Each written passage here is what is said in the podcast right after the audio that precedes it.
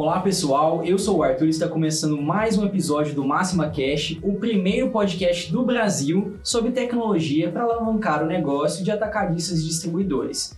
São sempre dois episódios por mês e se essa é a primeira vez que você está nos escutando, seja bem-vindo. E você pode conferir os outros dois episódios no Spotify e no SoundCloud. Bom, e hoje a gente vai falar sobre inteligência artificial. E para conversar aqui comigo, eu estou recebendo duas pessoas do nosso time de tecnologia, o Luciano e o Alberto. Olá pessoal, aqui é o Luciano, tudo bem com vocês? Mais uma vez aqui para a gente conversar um pouquinho sobre temas de tecnologia. É, tamo junto. Olá pessoal, aqui é o Alberto. É, eu estou aqui para explicar um pouco para vocês do que a gente pode fazer com essa nova tecnologia e espero que vocês gostem. Legal. Legal, gente. E para começar o papo, eu é, pesquisando um pouco, e eu acho até uma noção de, de senso comum, eu acho que é até legal a gente desmistificar né, um pouco, porque a galera, quando pensa em inteligência artificial, vai na hora na mente ver robô. Eu não sei se é algo comum, mas é, acho que é um pouco da mitologia construída por filmes, com conteúdo de cultura pop, ah. porque traz na hora me vem um robô na mente. E não é só isso, eu acho que é, eu acho que o primeiro passo nosso seria falar sobre isso. Exatamente, Arthur. É interessante você colocar isso daí, porque um pouquinho antes da gente começar o nosso bate-papo aqui, eu estava conversando aqui e, e eu estava olhando a inteligência artificial muito pelo aspecto da economia, tendências de mercado, qual a influência que isso vai nos trazer, né? E o Alberto já é um cara mais geek, que está conectado aí com o que realmente a, a, a IA está na prática fazendo, ali no código, né? Perto ali da, da, da, dos programas, né? Mas a IA, ela começou lá em 1950, né? Não é algo novo, recente, assim, do, do ano 2000 para cá. E a primeira coisa que surgiu no mundo quando começou -se a falar em inteligência artificial era exatamente lá o exterminador do futuro, né? Com, aquela, com aquelas máquinas inteligentes e, e o perigo delas um dia dominarem o mundo, né? E a gente tinha também o C3PO, que era aquele robozinho é, Star Wars, do né? Star Wars, né? Então a maioria das pessoas, ou melhor, assim, aquelas que não são de tecnologia não estão estudando a fundo, né, acham que a inteligência artificial está muito ligada a isso, a robôs e, e alguma coisa que vai fazer automaticamente alguma coisa por nós, né? Dominação da raça humana. É, pois é. E o, e o conceito é bem maior, né? É, eu queria até colocar que a gente tem outros conceitos aí, como o machine learning e o deep learning, né? Que são variações da inteligência artificial. A gente, quando aborda a inteligência artificial e vai para uma camada mais profunda, começa a analisar esse volume enorme de dados que a gente tem aí pelo, pelo planeta, com desde que a internet né, e o Big Data se estabeleceu, você consegue, através da análise de diversos volumes de, de dados, né, de um volume muito grande, é, fazer comparações e, através dessas comparações de um algoritmo matemático específico, tentar predizer o futuro, né, ou tentar ver tendências, né? E isso daí já seria um, um uma variação né, dentro da inteligência artificial que a gente chama de machine learning. E pegar vários algoritmos diferentes, com, com diferentes é, especificidades, para fazer uma análise ainda mais criteriosa, é, é, o que a gente chama de deep learning. Mas aí o Alberto, é, com certeza, pode esclarecer para os nossos ouvintes aí melhor essa questão. Bom, é, basicamente, na questão do machine learning, ele cria conhecimento a partir de algo que ele já conhece. É como quando a gente ensina a uma criança que 2 mais 2 é 4, ela depois de um tempo consegue dizer que 4 mais 4 é 8. Porque ela já tinha um conhecimento prévio e ela conseguiu processar aquilo em um novo conhecimento. E isso é um, um dos conceitos de inteligência. São vários conceitos, mas esse é um, do, um dos conceitos básicos nós podemos formar novas ideias a partir do conhecimento que a gente tem.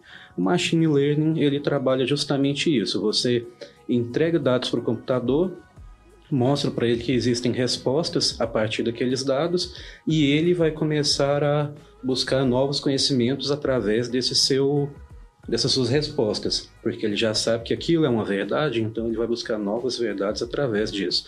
E nós humanos temos o, o pensamento logicamente bem menos rápido e não conseguimos analisar tantas, tanto, tantas propostas como o computador. É uma, uma máquina ela vai ter a possibilidade de olhar para é, inúmeros conjuntos de dados, enquanto a gente vai ficar muito focado em um ou outro e não vai conseguir estabelecer uma correlação entre vários esses e trazer conhecimentos novos. Então, esse é o, o que o computador pode fazer para você nessa abordagem de machine learning. E existe inteligência artificial sem machine learning? Não, né? É, é premissa básica ou não? É, nós podemos entender que o machine learning está contido na inteligência artificial e o deep learning é, está contido no machine learning, ou seja, são cada vez que você aprofunda mais a, a utilização dos algoritmos, né, para tentar é, evoluir a, esse conhecimento, esse aprendizado que os dados e a máquina através de algoritmos pode fazer, então você está indo em camadas mais avançadas e, e mais específicas, né? Então a gente pode dar um exemplo hoje que após a gente analisar bancos de, de imagens, né, de milhões de pessoas e aí mais outros algoritmos que avaliam características da, das expressões faciais, mais outros conhecimentos também, é, como a face dos animais, das aves. É, hoje através do Deep Learning, a gente tem um reconhecimento facial que supera a capacidade humana. Né? Então são bilhões de dados, de imagens, de fotos combinadas e a máquina fez ali um processamento demorado em cima disso tudo, é, combinando diferentes algoritmos e a gente consegue ter uma precisão tão grande é, que a máquina, no, no, por exemplo, no reconhecimento facial, ela é mais assertiva do que o próprio ser humano.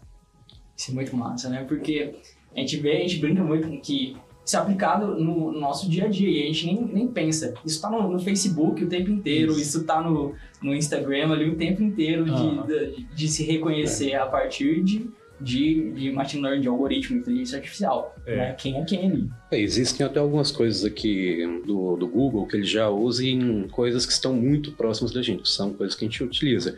Por exemplo, no Google você tem o Google Fotos, onde você coloca suas fotos se você for lá e pesquisar, por exemplo, cachorro, ele vai trazer fotos que tem cães, porque ele consegue identificar cães dentro da, das imagens.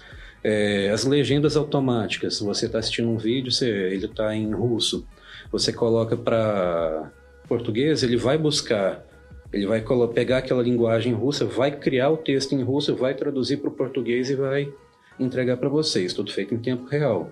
É, sugestões de respostas de e-mails ele lê o assunto, ele entende o que está lá e ele já te dá uma sugestão para uma resposta rápida.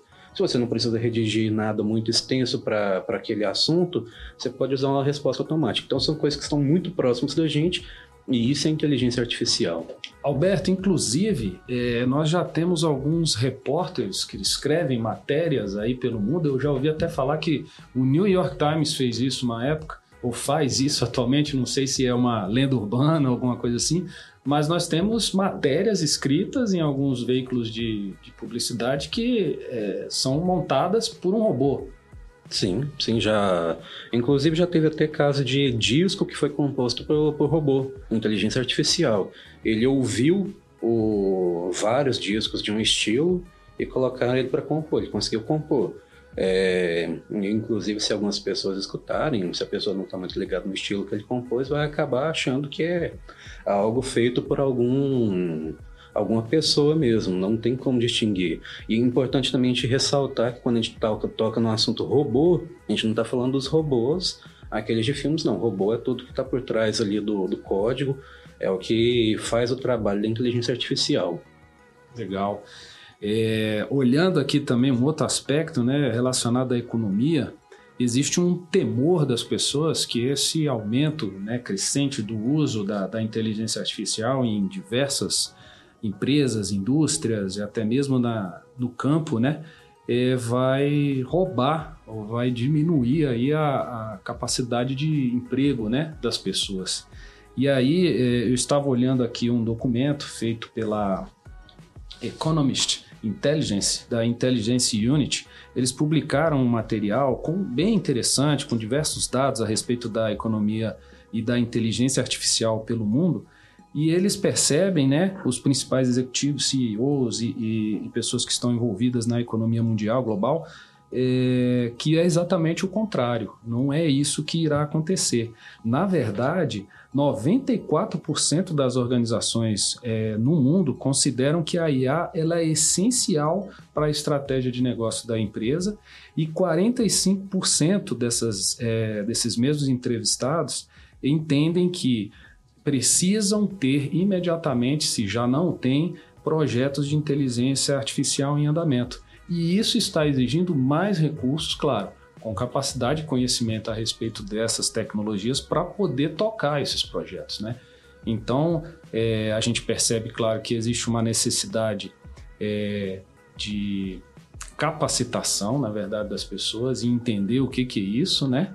Mas, é, ao mesmo tempo que está se discutindo aí a possibilidade de não ter emprego, na verdade existem milhares de vagas abertas. E novos empregos surgindo por conta disso, Por né? conta disso, exatamente. Mas eu acho que isso leva uma discussão até um pouco, um pouco além, porque é, vendo, lendo um pouco, pesquisando um pouco sobre. É, é, a gente estava até conversando sobre o que distingue inteligência, o que distingue isso do, do humano, né, do ser humano.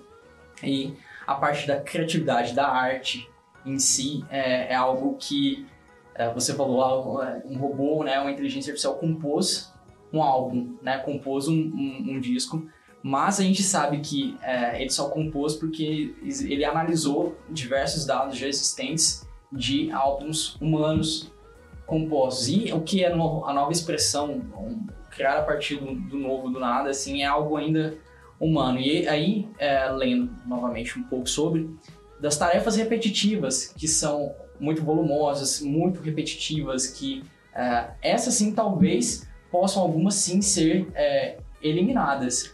Sim, a questão do, da arte. A arte é essencialmente humana. A arte é emoção. A arte, você coloca emoção em algo e quem absorve aquilo tem uma emoção com aquilo. Não exatamente a mesma que a sua. Você vai interpretar da sua maneira.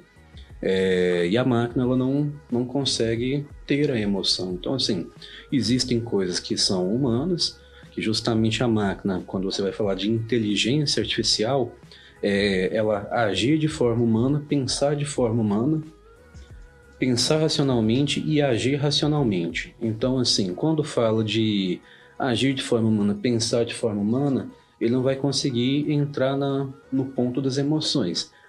É, existem trabalhos que as pessoas colocam, tentam programar computadores para simular emoções humanas. É muito precoce ainda, não tem nada assim que seja tão é, evoluído a ponto de, de mostrar um, um, resultado satisfatório.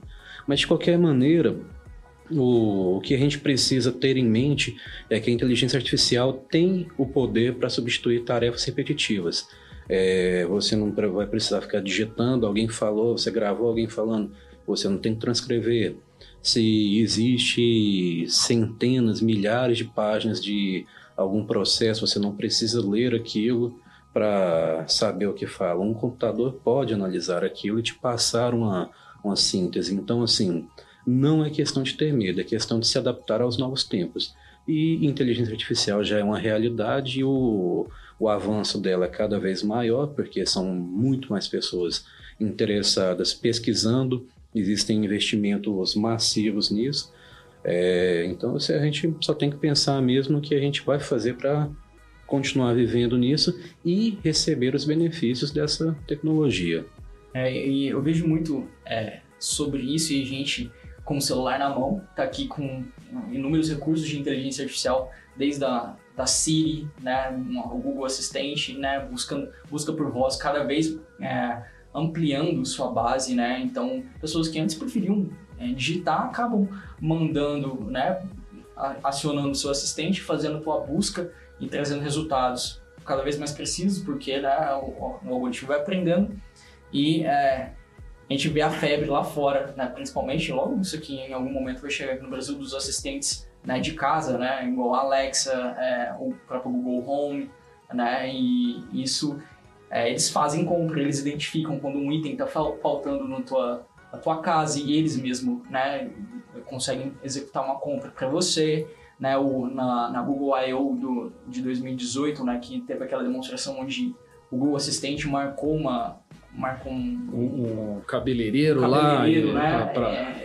ele ligou e a pessoa, não, não, sim, não, mas não tem esse horário. Ou seja, foi colocar alguma dificuldade e ele conseguiu contornar ali. Então, é, a gente vê isso presente na nossa vida. Não era igual a gente via nos filmes realmente, quando a gente imaginava.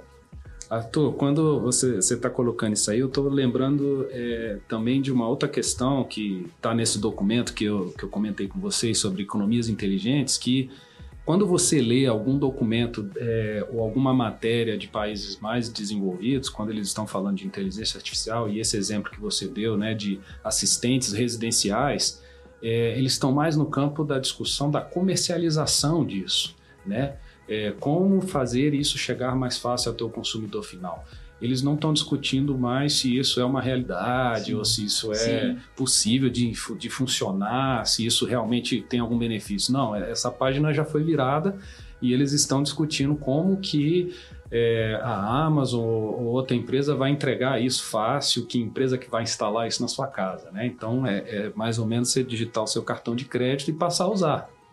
E quando a gente olha o, o documento, a gente vê que os países mais desenvolvidos são os que têm mais condição realmente de pensar hoje é, em aplicar a inteligência artificial, são os que estão mais avançados. Mas, por outro, por outro ponto, países grandes como China, Índia, que durante muitos anos construíram a sua economia com a mão de obra barata, eles têm uma dificuldade de adaptar-se ou de adotar a inteligência artificial, que é exatamente países menores que estão pensando a sua produtividade é, em escala reduzida, como que eu posso automatizar processos, como que eu posso com menos mão de obra é, ter uma inteligência artificial aqui que eu possa produzir em house no lugar de importar, por exemplo. Então, ao mesmo tempo que você vê países grandes é, que têm um potencial e foram referência de tecnologia, de fabricação, na verdade, né? Na fabricação de tecnologia para o mundo, é, nós temos países pequenos e subdesenvolvidos que têm uma condição, talvez, de estar tá adotando a IA muito mais rapidamente. Mas aí a gente cai novamente naquele contexto que a gente estava conversando. As empresas elas precisam contratar programadores, analistas de dados, matemáticos, né? Que é exatamente é, um skill mais importante, assim, vamos dizer, é, são os engenheiros de robótica para poder vencer esses desafios aí. E na área da logística, onde a gente está tá inserido, né, a gente vê avanços assim gigantescos. A gente lendo e procurando vídeos sobre é, desenvolvimento do, dos centros de distribuição da Amazon, da, das tecnologias que a Tesla de carros autônomos estão sendo aplicadas. Isso vai impactar com certeza na área logística, obviamente buscando reduzir o custo né? A gente vê lá dentro dos, dos centros de distribuição né, essa automação é, rodando e, de forma é, já real, não é futuro, é, já acontece isso diariamente e no, nos carros, nos carros e, e veículos autônomos, caminhões autônomos para fazer entregas.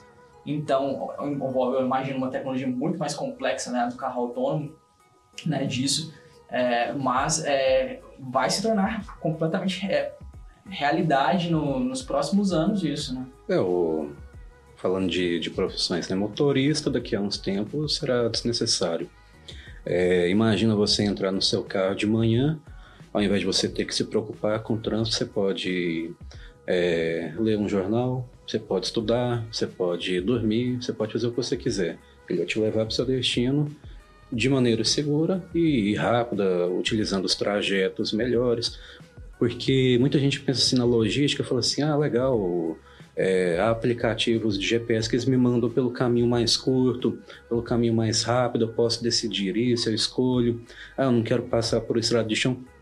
Ele vai te indicar isso. Só que isso é uma, uma, uma, uma fatia muito, um pedaço muito pequeno do que a logística é, potencializada pela inteligência artificial pode te entregar. Por quê?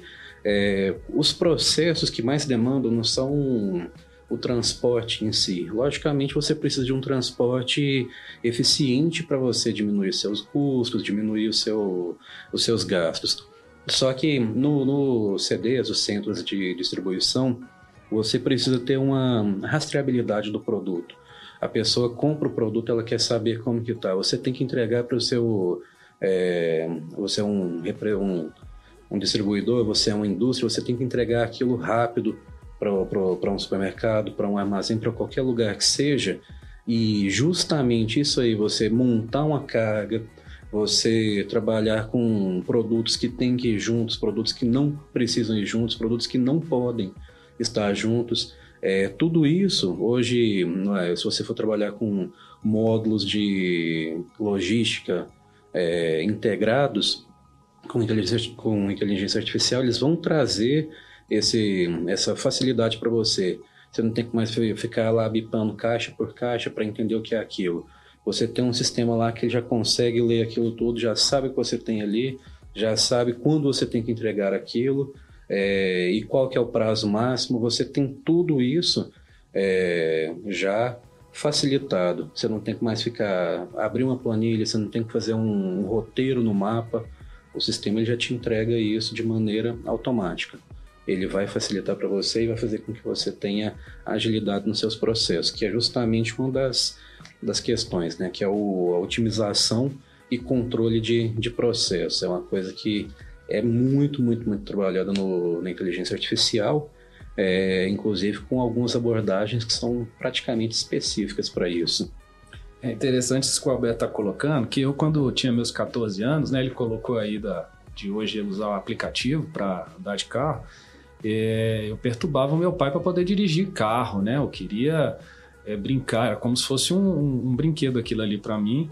E meu filho, com 18 anos, eu perguntei para ele: e aí, você vai tirar carteira? Até hoje não se interessou? Ele: não, acho que não, para quê, né? Eu às vezes uso aí o aplicativo para me locomover, aí aproveito para estar tá lendo alguma coisa, mexendo na internet. Então você vê que, claro que não foi a inteligência artificial que mudou é, ele, mas o, os conceitos da inteligência artificial e a aplicação que vem sendo dada no mundo todo vem mudando também é, a nossa sociedade. Então algumas coisas que antes eram importantes, né? Aprender a dirigir, ter um carro para se locomover, hoje em dia já não faz sentido, né? Eu sou da época, sem querer entregar a idade, que, pô, datilografia era algo que você tinha que fazer, mas para que hoje aprender a digitar? Você né? fala, o texto é completado. Né? Exatamente. É, é, tem um dispositivo que você usa hoje para quem viaja aí para o Japão, eu vi isso no, numa propaganda, em que você loca o, o dispositivo lá e você fala na, na sua língua.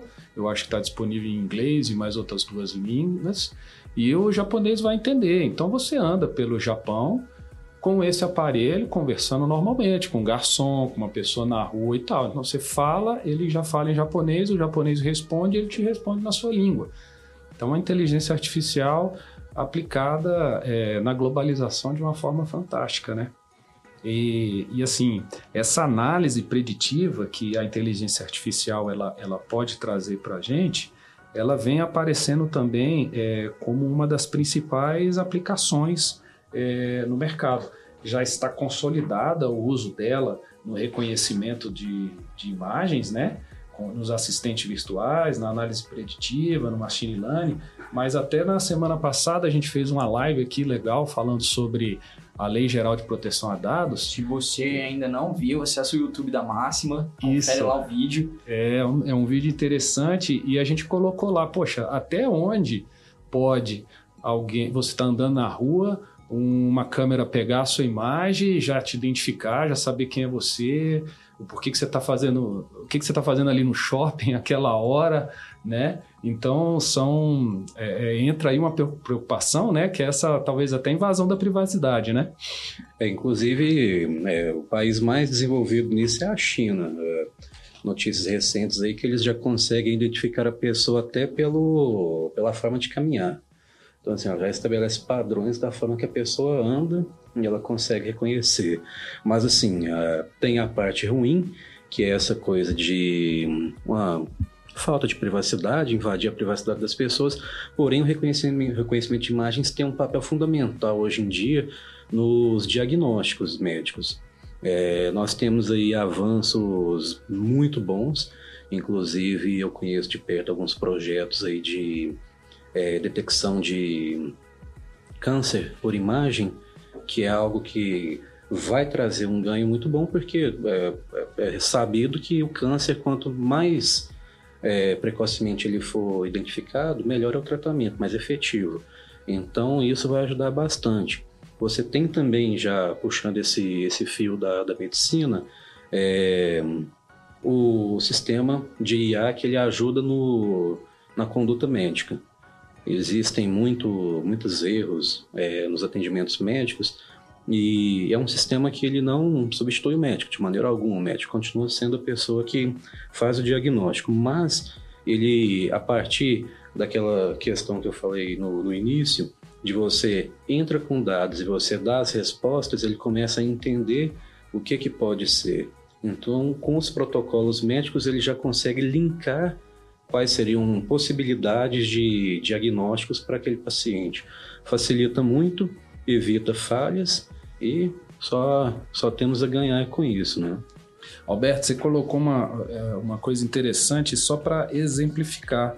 É, na Índia, numa aldeia lá, a IBM colocou um assistente, um médico assistente, né?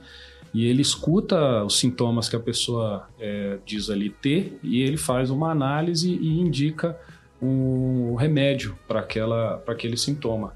E a assertividade foi imensa, né? Então, aldeias carentes da, da, desse profissional sendo atendidos por um robô com inteligência artificial.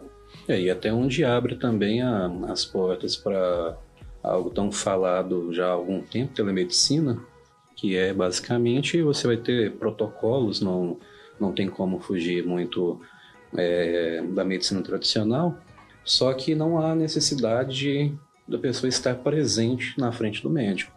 Ela respondendo algumas perguntas já consegue encaminhar, às vezes é um problema simples que pode ser tratado com alguma algum tratamento ali que não necessita de, de um médico, então já pode ser resolvido ali. E se necessitar de um médico, ele já vai encaminhar para o especialista. Legal. E é, voltando agora só para aquela parte dos, dos robôs mesmo, a gente vê que existe sim inteligência artificial. o Arthur, eu gosto. Ele gosta do, de robô, robôs. Eu gosto de robô, quem não gosta de robô.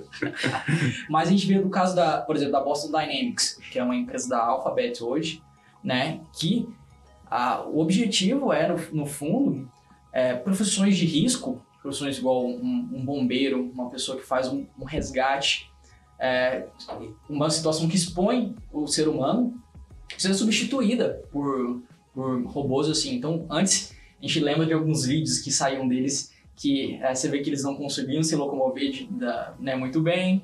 Aí, eles, um ano depois, soltam um outro vídeo. Eles estão subindo ó, um, um pedestal, um, né? E hum. depois eles estão pulando, correndo já. E, e, é muito louco isso. Praticamente fazendo acrobacias, é, né? É, e é justamente é. para isso, eu acho, né? Eu acompanho essa questão de, da, da Boston Dynamics, que é uma das empresas mais expoentes aí do, dessa área.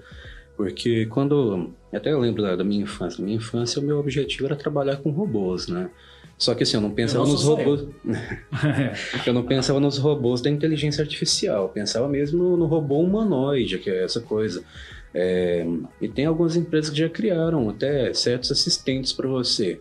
Se você pensar pelo ponto de vista que pode funcionar dessa maneira que você falou, Arthur, de é, substituir humanos em profissões de risco, mas também pode ajudar, é, por exemplo, pessoas com deficiência visual, pode ajudar idosos. Então a gente tem uma, um, um, mercado vasto aí que pode ser muito positivo também nessa questão do robô humanoide, ou até, às vezes até assim, não humanoide, mas um robô físico que faça alguma, alguma tarefa que é, possa substituir um humano para evitar certos riscos ou evitar é, certas preocupações. Acho que a gente tem uma, sim, um mercado nesse sentido que você falou.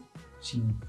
É, só para dar uma contribuição, fechando aí, Arthur, é, aquelas empresas, né, nossos parceiros aí que estão no, nos ouvindo, é, podem perguntar, poxa, como é que eu posso começar a pensar nisso na empresa, né?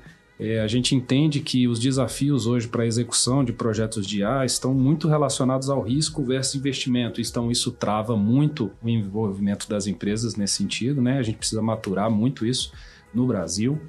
É, mas a Canares, que é uma diretora de informática da RMA Group, ela diz assim: ó, a estratégia é começar pequeno, pensando grande.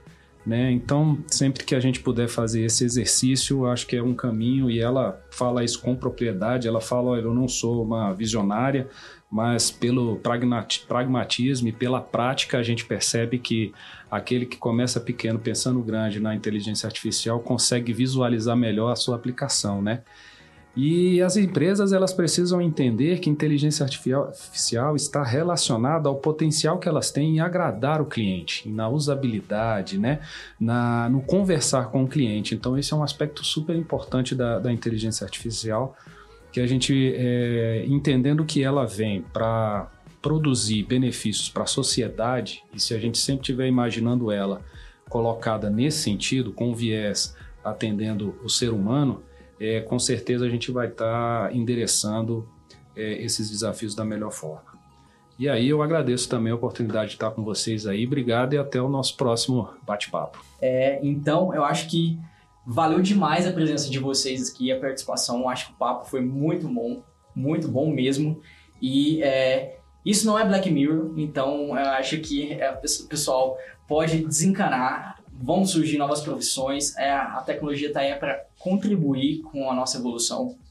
E se você ainda não escutou os outros podcasts, assina o, o nosso feed, assina o, o, Spotify, assina o SoundCloud, segue a gente e compartilha também o, o link com seus amigos, com alguém no trabalho. E muito obrigado, gente, pela participação e até a próxima.